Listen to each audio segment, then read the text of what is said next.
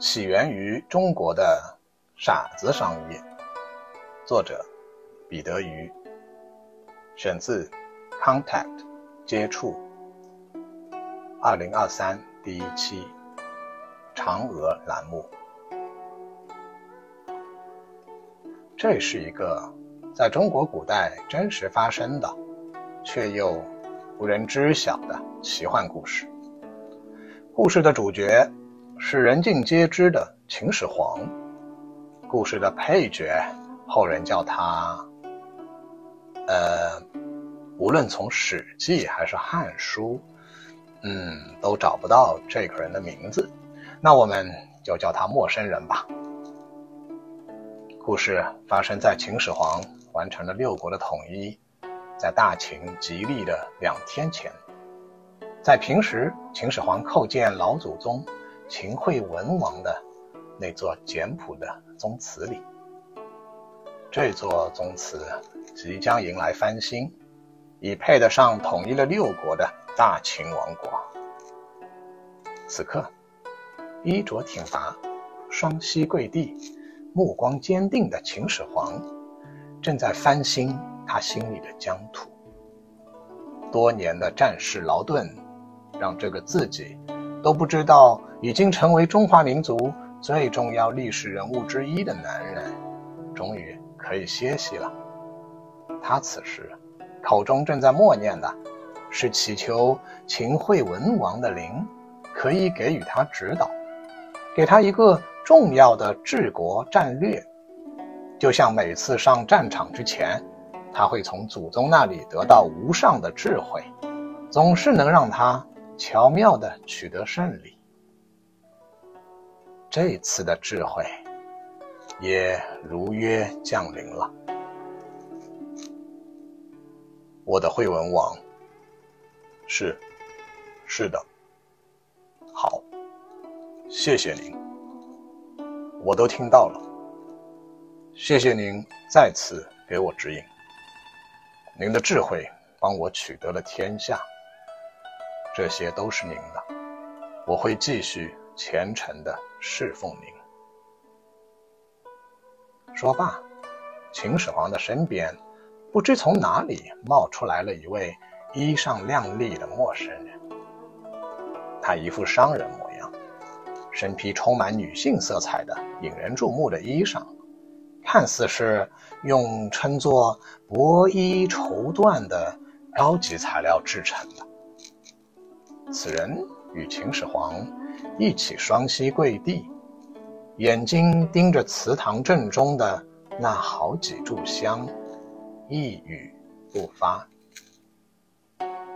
秦始皇看着他，他没有回礼。这奇特的礼节，都不像是在那个年代生活的人。谢谢你来陪我。秦始皇平静地对这位陌生人说。这是我的荣幸，我的陛下。陌生人回礼道。秦始皇拍了拍身子，站了起来，也示意他身旁的陌生人一同站起来。作为一个了不起的斗士，同时也是一个梦想家，秦始皇的傲气是写在脸上，融化在行为里的。从他能够统一六国的魄力和实力来看，他也够格。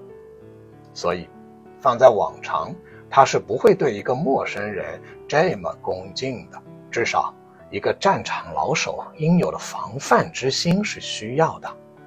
能绕过守卫，无声无息地出现在这里的人，也许是一名刺客呢。说故事的我不喜欢。玩弄悬疑，谜底就在这里揭晓吧。是秦始皇最敬重的祖宗秦惠文王的陵，对秦始皇的耳窝子里种下了这样一句话：立马会有一个陌生人出现在你身边，不要担心，他就是我的灵的托付。他是来帮助你完成你的心愿的。你要听从他的建议，治理大秦王国，传承我们的精神。到这里，故事已经展开了它的奇幻，但更奇幻的还在后头。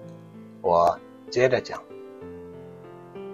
秦始皇与陌生人一起走出了祠堂，开始在花园里散步。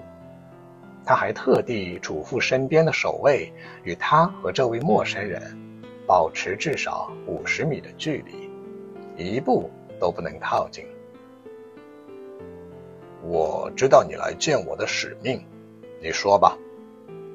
秦始皇说：“没有任何拐弯抹角。”陌生人拿出了手中的一枚铜钱，说道：“这是秦惠文王。”从他封王的第二年开始推行的钱币，由此在秦国行钱已经有一百多年了。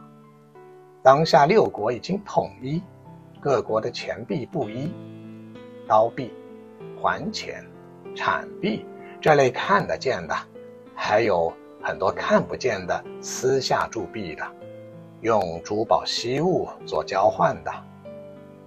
你需要在大统一的全国推行从秦惠文王开始流传下来的秦国的钱币，就是我手中的这枚，把它重新改造一下，上面刻上确定分量的单位“半两”二字，这就代表了每个在大秦王国生活的人都可以持有的铜钱币、黄金、锦布。继续存在，作为更上等的币。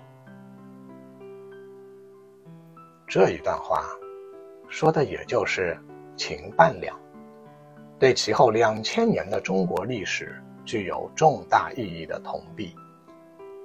此时的秦始皇正认真虚心地吸收着陌生人说的一字一句，突然，他想到了什么。对陌生人问了一个问题：“